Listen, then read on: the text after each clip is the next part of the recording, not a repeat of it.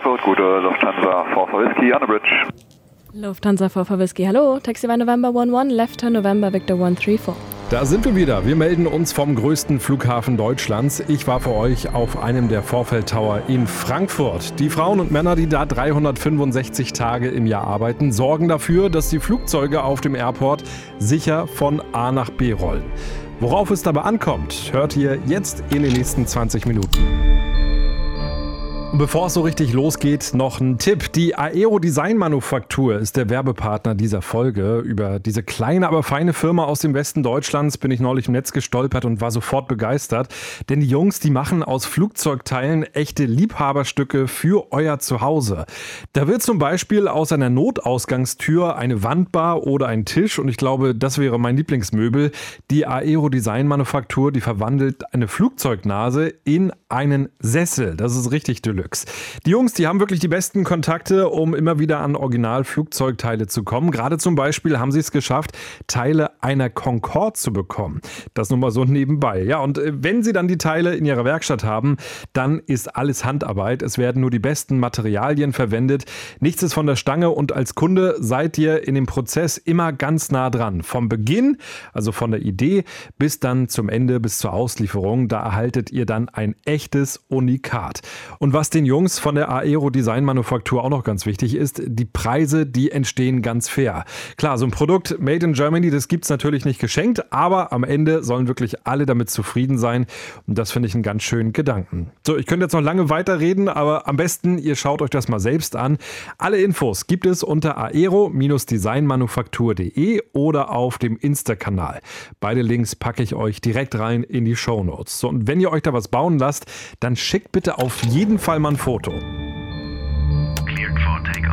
Luftraum, der Podcast von Aero Telegraph mit Christopher Scheffelmeier. Die meisten von euch waren sicher schon mal auf dem Flughafen in Frankfurt und ihr kennt das auf dem Vorfeld, da ist immer richtig was los. Flugzeuge, Autos, Busse und Lkw rollen von links nach rechts, von oben nach unten. Kein Wunder, im Schnitt werden am Main weit mehr als 1000 Flüge am Tag abgefertigt. Damit auf dem Boden alles in geregelten Bahnen abläuft, gibt es in Frankfurt zwei Vorfeldtower und auf dem Tower Mitte habe ich den Lotsen oder wie es richtig heißt, Apron Controller Samuel getroffen. Und der hat zu Beginn erstmal erklärt, was der Job von ihm und seinen Kollegen ist. Ja, wir von Apron Control, wir sind hier für die Rollführung verantwortlich. Das heißt, wir machen ähm, Pushback vom Gate. Ähm, die Piloten rufen bei uns rein, requesten Pushback und bekommen dann uns, äh, von uns eben die Anweisung, wie sie wo pushen sollen. Danach, wie sie wo rollen sollen. Es gibt dann immer unterschiedliche Positionen. Die einen machen Pushback, die anderen rollen sofort los. Wir sind für die Umschlepps verantwortlich, also Werftschlepps oder auch Positionsschlepps und ähm, machen auch neben, was heißt nebenher, ja, also auch noch ganz andere Sachen, wie zum Beispiel Winterdienst sind wir stark eingebunden, Streudienst, äh, Räumzüge, so Sachen machen wir viel. Jetzt gibt es noch den Vorfeld Tower Ost, der macht im Prinzip genau dasselbe, nur übernimmt einen anderen Bereich vom Flughafen? Wie so eine Nebenstelle eigentlich, ja. Also die hatten wir jetzt während Corona lange zu. Ähm, einfach weil der Traffic das lange Zeit nicht hergegeben hat, zwei Türme aufzuhaben. Und jetzt eben schon seit einem Jahr, glaube ich, ungefähr wieder, ist der Osten wieder auf. Und da sitzen eben auch Kollegen, die sich um den Sektor Ost kümmern und auch in den, den gesamten Süden. Wie lange geht so eine Schicht? Das ist genormt mittlerweile auf acht Stunden 20 inklusive Pause. Acht Stunden 20 Minuten. Also früh, spät, Nachtdienst. Wie lang sind die Pausen? Mm, die Pausen, also offiziell dürfen wir analog zu den Fluglotsen ähm, zwei Stunden am Stück arbeiten, in absoluten Ausnahmefällen auch mal drei, je nach Arbeitsplatz, je nach Personallage, aber grundsätzlich zwei Stunden und dann mindestens 30 Minuten Pause beziehungsweise 45. Was sind so die großen Herausforderungen in deinem Job? Wir sind jetzt hier Freitagnachmittag, es ist Viertel nach drei, es ist jetzt gerade relativ ruhig so für Frankfurter Verhältnisse. Die Frühwelle, ich bin heute früh gelandet, da war hier richtig äh, Highlife in Tüten. Sind das so die Zeiten, wo man auch mal eine Schweißperle auf der Stirn hat? Ja, die Schweißperle, die äh, kommt, glaube ich, eher in Sondersituationen, wenn, wenn Dinge ganz anders als geplant laufen. Ähm, so das Day-to-Day -Day hier mit, dem, mit der Rollführung, auch wenn viel los ist, bringt nicht unbedingt jetzt direkt die Schweißperle auf die Stirn. Es macht, glaube ich, vielmehr eher Spaß, wenn man viel Traffic hat und auch viel abarbeiten kann, weil man dann einfach das anwendet, was man gelernt hat. Ja. Wenn man hier sitzt und es ist nichts los, dann ist halt so, ja, gut, wofür bin ich eigentlich hier? Können wir vielleicht mal kurz äh, skizzieren, äh, wie so ein Ablauf jetzt äh, aussieht, wenn so ein, nehmen wir mal da hinten das Lufthansa-Flugzeug, da hinten A321, welche Position ist das? Du wirst mir das wahrscheinlich sagen können. Welchen meinst du denn? Ganz da hinten? Ja, genau. Den mit dem Kranich. Der mit dem Kranich. Das ist äh, Alpha 1, genau. Das ist jetzt zum Beispiel keine Pushback-Position, sondern es ist eine sogenannte Drehposition. Das heißt, wenn er reinkommt, ähm, nimmt der Follow Me mit. Die Follow Me's ist noch so eine Aufgabe, die betreuen wir auch und die werden von uns zugewiesen. Ähm, schnappt der Follow Me sich den Flieger, dreht ihn rein und winkt ihn ein auf die Drehposition. Die Drehposition hat die Besonderheit, dass er auch direkt wieder rausrollen kann, wenn er die Engines anhat. So, und da muss er jetzt nicht extra für Pushback rufen. Ähm, ja, und wenn er reinruft, dann, jetzt steht zum Beispiel noch einer vor, da könnte ich ihn hinten anstellen. Ähm, und wenn es dann wirklich losgeht, gebe ich ihm die Anweisung, dass er über November 5 und November zum Beispiel zu 1.8 rollen soll oder November 5 Lima zu 2.5 Center. Wer entscheidet, welche Startbahn das Flugzeug nimmt? Das wird von den ähm, Startup-Lotsen im Tower gemacht. Die sagen, ähm, zu welcher Startbahn er geht. Das hat natürlich mit den Departures zu, zu tun, aber ähm, vor allen Dingen auch mit den Destinations. Und aber je nach äh, Wetterlage ähm, oder auch äh, Traffic ändert sich das auch schon mal. Also man kann nicht sagen, dass die äh, Lufthansa 580 immer nur von der 1.8 startet. Okay, dann gebt ihr das Zeichen, sie rollt los. Ihr weist ganz genau die Taxiwege zu und wenn das Flugzeug dann an der Startbahn angekommen ist, dann seid ihr raus aus der Nummer. Genau, also wir übergeben das äh, Flugzeug konfliktfrei zur DFS, ähm, halten das Flugzeug an einem bestimmten Übergabepunkt, wo es äh, ja einfach vorher schon festgelegt ist, dass da der Übergabepunkt ist und geben dann eben Anweisungen, den Turm zu kontaktieren auf der entsprechenden Frequenz. Und äh, wichtig dabei ist, wie gesagt, dass das eben konfliktfrei passiert, dass da nicht eben noch irgendwo ein Flieger rumsteht und der Tower fragt sich, was ist mit dem. Wie viele Kolleginnen und Kollegen seid ihr auf dem Tower in so einer Schicht? Ähm, in einer Schicht, ähm, ja, je nach Personalstärke ist ja logisch, aber zwischen äh, 12 und 18 Leuten. Und äh, insgesamt sind wir ungefähr 85, 90 Kollegen hier oben. Du hast gesagt, im normalen Dienst, da ist es für dich jetzt nicht keine besonders große Herausforderung. Wann wird es denn hektisch, wenn es Nebel ist und du das Flugzeug auf dem Vorfeld gar nicht mehr erkennst? Schnee oder wenn mal irgendwie gestreikt wird und irgendwie das, das, der ganze Flugplan außer Kontrolle ist? Also im Dezember gab es diese Spiegelglätte morgens und das sind halt so Sondersituationen. Da fand ich es aber besonders ruhig hier oben. Es waren zwar unfassbar viele Leute da mit dem Streudienst und die Leute kamen teilweise zu spät zur Arbeit. Das sind dann so Sondersituationen, ähm, die kann man schwer üben und da muss das funktionieren, was man eben vorher in gewissen Absprachen auch getroffen hat. Aber ähm, ich fand es dann besonders ruhig und ähm, es lief überraschend gut, sage ich mal, ja, dafür, dass die Wetterlage eben so prekär war. Und ansonsten sagst du schon, Nebel ist immer ein großes Thema. Ähm, da muss man halt viel ähm, ja, nochmal mehr aufpassen und auch ja, nicht sicherer arbeiten. Wir arbeiten immer sicher, ja, aber halt äh, die Flieger öfters halten, mehr Anweisungen geben, weniger Conditional Clearances ähm, geben, einfach um zu gewährleisten, dass zu jeder Zeit jeder Flieger weiß, bis wohin er rollen kann und ähm, dass da eben nicht, nicht irgendwann zwei Flieger gegenüberstehen.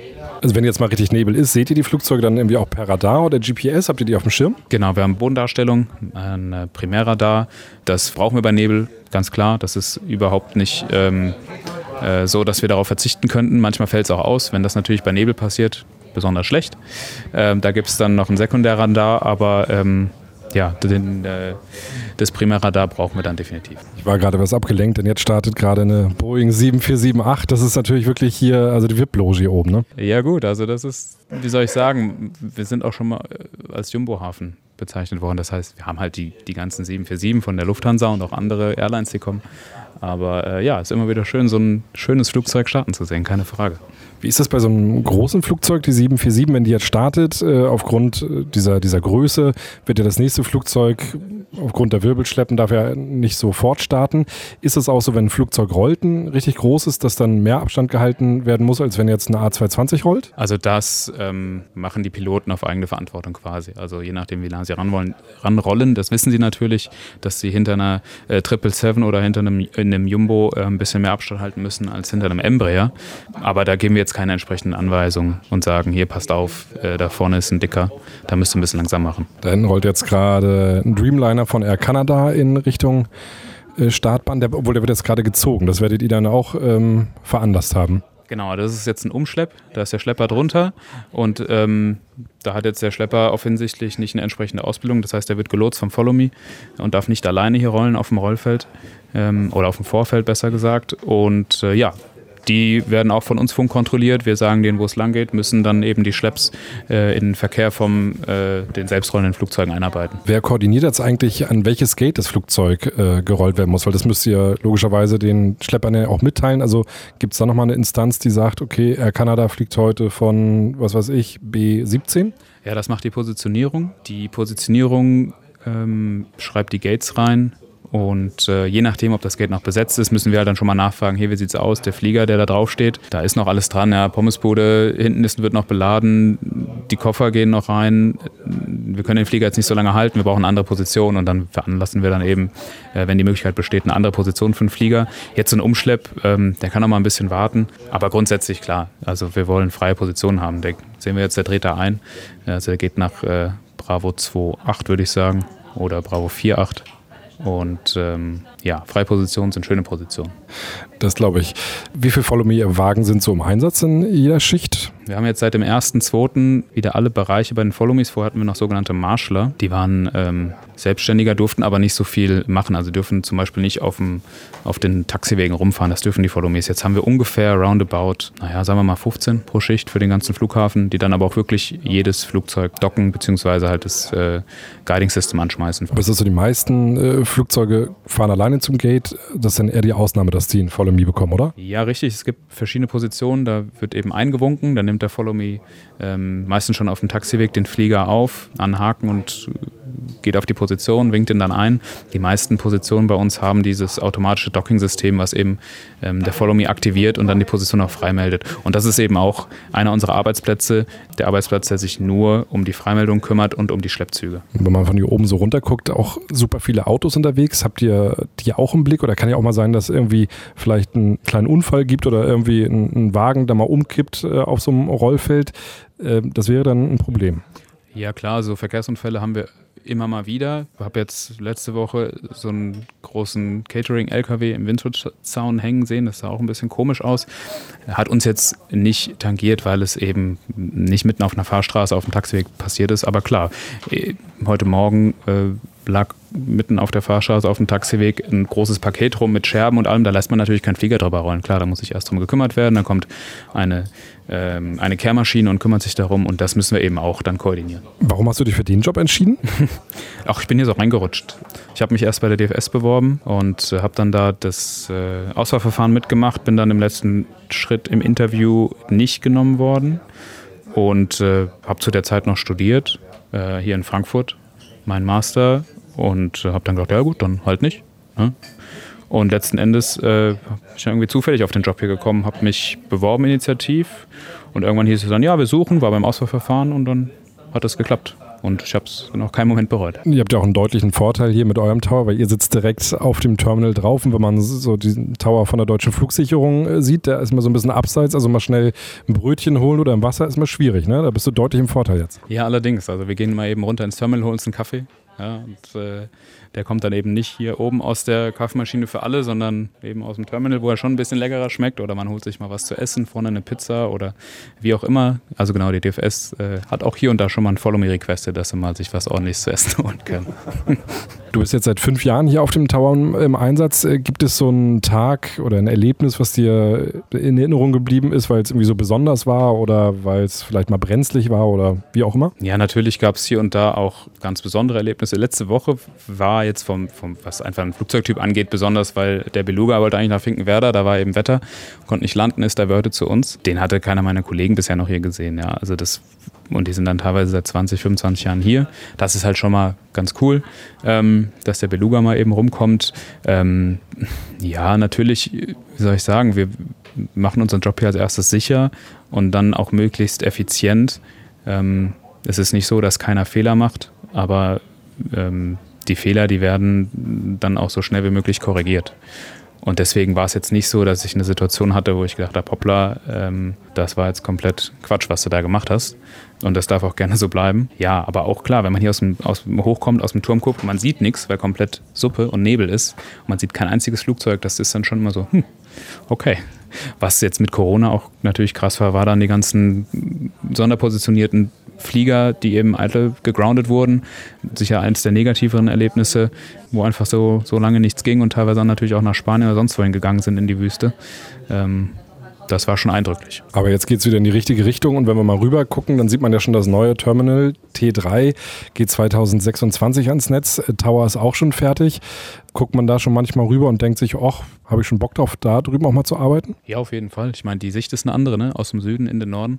Dann wird mit dem T3 sicher auch einiges an neuen Herausforderungen kommen, wie auch immer die dann im Detail aussehen mögen wenn da richtig Traffic ist. Und ja, ist halt natürlich von der Höhe her nochmal was anderes als hier. Wir sind dann da auf knapp 70 Metern und äh, die Aussicht wird nicht so schlecht sein insgesamt. Auch jetzt ist es ja so, dass manchmal Flugzeuge rübergezogen werden. Auf die andere Seite, auch jetzt sind eine Menge Flugzeuge abgestellt. Und wenn die dann äh, rüberrollen und teilweise hier die äh, Start- und Landebahn kreuzen, dann seid ihr auch dafür verantwortlich. Nee, also das Parallelbahnsystem oder generell das Bahnsystem ist wird alles vom Tower betreut. Das gilt auch für die Schlepps. Wir sehen jetzt da hinten zum Beispiel die Eurowings, die kommt geschleppt aus dem Süden. Die ist momentan beim Tower auf der Welle. Und gleich, wenn sie da den Anflug von der 25 Center kreuzt, ähm, dann wird der Tower die an die Kollegen im Osten übergeben und die nehmen die dann weiter. Und das gilt äh, sowohl für den Osten des Flughafens als auch für den Westen und im Süden des, die parallelen Taxiwege, das macht auch alles der Tower. Und ihr habt wirklich einen grandiosen Ausblick. Ähm, sind ja eine Menge verschiedene Flugzeugmuster hier, verschiedene Liveries auch. Welche Bemalung ist deine Lieblingsbemalung hier auf dem Flughafen? hm, schwer zu sagen. Also es wird ja viel gestritten um die neue Condor-Bemalung. Die wir da auch gerade sehen, A330. Die wir auch gerade sehen, genau, der 330 Neo, relativ frisch. Ja, die ist interessant, sag ich mal so. Scheinen sich ja die Geister. Haben sie auf jeden Fall marketingtechnisch technisch gut gemacht, finde ich. Alle reden drüber, wir auch gerade wieder. genau, also äh, ja, es ist so. Ansonsten ähm, so ein, ja, ich mag den, den Cathay 350er sehr, der gefällt mir gut. Ähm, generell 350 ist für mich ein Flieger, der sehr schön ist, aber ja, wer kommt schon gegen, gegen die Königin der Lüfte an? Ja? Also eine Luft, so eine, so eine, so eine 747. Ja. Dann ist dir auch die Bemalung egal. Ja, ja, eigentlich schon, würde ich sagen. Das heißt, die 747 ist auch dein Lieblingsflugzeug? Mm, ja, da fast noch lieber der 400er als die Strich 8, weil die Strich 8 wirklich mit dem Triebwerk anlassen ewig braucht. Aber ähm, ja, das ist jetzt Haarspalterei. Früher, als hier noch viele A380 unterwegs gewesen sind, äh, sind die, oder auch die 747, der ja auch ähnlich groß ist, sind die herausfordernd so, was, was das Rollen hier angeht? Weil die haben ja schon eine Spannweite, die äh, schon beachtlich ist. Mm, ja, gerade mit dem 380er gibt es viele Einschränkungen hier. Wir haben ja auch immer noch die Singapore und die Emirates hier, die regelmäßig kommen im 380er oder wieder regelmäßig kommen. Und ich denke, auf lange Sicht werden es auch wieder mehr 380er werden. Und da gibt es eben Taxiwege, die haben Einschränkungen. Dann darf parallel maximal zum Beispiel äh, eine Code D oder ein MD11, gut, die kommen jetzt auch nicht mehr, rollen. Und ähm, so muss man das halt immer im Hinterkopf haben. Ein 380er dürfte auch nicht den Taxiweg da vorne, den November 4 benutzen oder hier den November 6. Das ist halt unser Daily Business, was natürlich jetzt mit Corona und dem Fehlen des 380er wieder ein bisschen in den Hintergrund gerückt ist. Aber ja, 380er und auch äh, 747-8 sind immer eine besondere Herausforderung, allein aufgrund der Größe, weil es ein sehr enger Flughafen ist und somit viele Auflagen und Einschränkungen gelten. Wie wird man nicht ausgebildet? Bei der DFS, da gibt es ja eine eigene Akademie, wo man ausgebildet wird. Wie werdet ihr hier ausgebildet am Frankfurter Flughafen? Wir machen alles intern.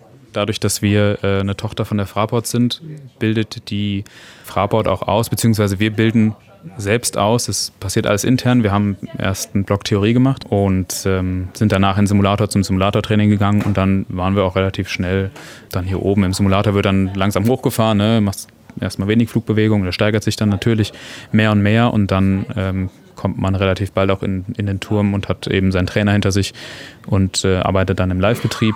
Und ja, an der Stelle kann ich noch sagen, dass wir nächstes Jahr, also Juni 24, auch den nächsten Ausbildungsjahrgang dann wieder anfangen lassen. Das heißt, jetzt Ende des Jahres werden wieder Neulotsen gesucht. Also, wenn das was für euch ist, ran da. Und jetzt hören wir mal, wie die Arbeit da oben auf dem Tower ganz genau klingt. An einem der Arbeitsplätze sitzt Steffi und ich habe das Luftraummikrofon mal in ihre Richtung gehalten. Lufthansa Trifox hat November 8 give way to company crossing right to left.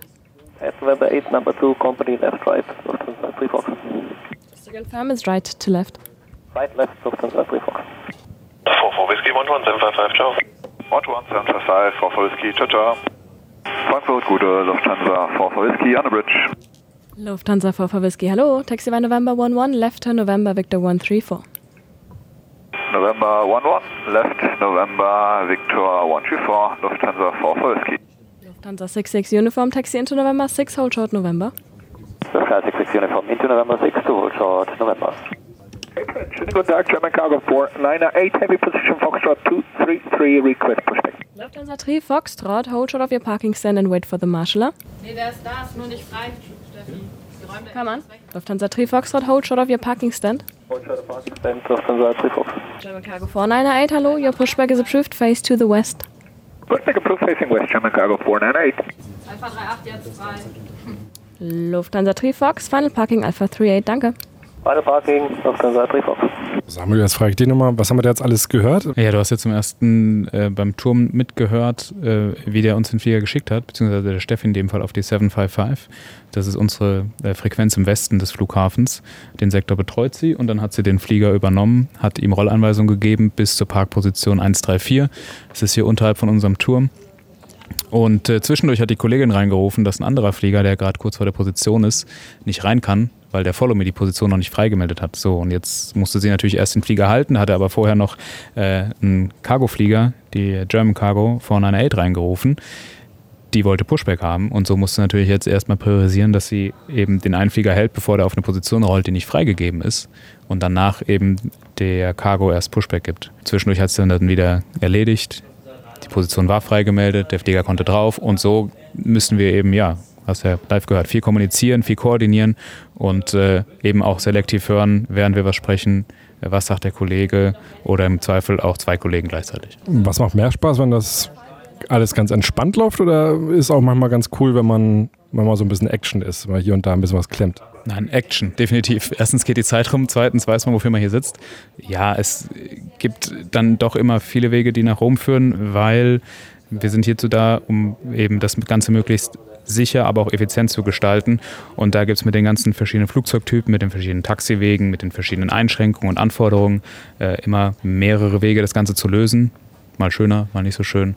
Und wenn dann viel los ist, dann macht es auch wirklich Spaß, da ein bisschen ja, zaubern zu können. In der Luftfahrt ist ja alles standardisiert, aber gibt es manchmal so, was das Temperament oder die Einstellung ähm, von anderen äh, Airlines, anderen Kontinenten, anderen Ländern, gibt es da Unterschiede oder ist es eigentlich egal, ob das Flugzeug jetzt aus China kommt, ob es aus den USA kommt, Südamerika? Also grundsätzlich würde ich sagen, dass ähm, britische Piloten zum Beispiel um einiges korrekter sind und auch sehr viel ja, wie soll ich sagen, genauere Anweisungen erwarten und auch alles immer sehr genau ähm, haben wollen und zurücklesen. Das ist sicher gut und hat seinen Platz, aber ich denke, dass so eine gewisse Lockerheit, die sich in einem gewissen Rahmen aber auch bewegt, auch dazu hilft, dass man eben im Miteinander besser klarkommt mit den Piloten. Meinst du, das ist das britisch korrekt oder haben die das in Heathrow gelernt? Das ist eine gute Frage. Also es hat bestimmt was von beidem, ja. Danke an Samuel für die spannenden Einblicke. Das war Luftraum diesmal vom größten Luftfahrtdrehkreuz in Deutschland. Und dieses Gespräch auf dem Vorfeld Tower haben wir Ende Januar geführt. Das heißt, im Sommer wird da oben auf dem Tower sogar noch deutlich mehr los sein.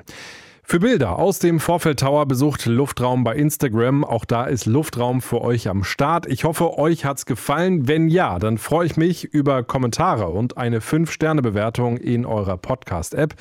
Bis zum nächsten Mal. Luftraum, der Podcast von Aero Telegraph mit Christopher Scheffelmeier. Parking brake set.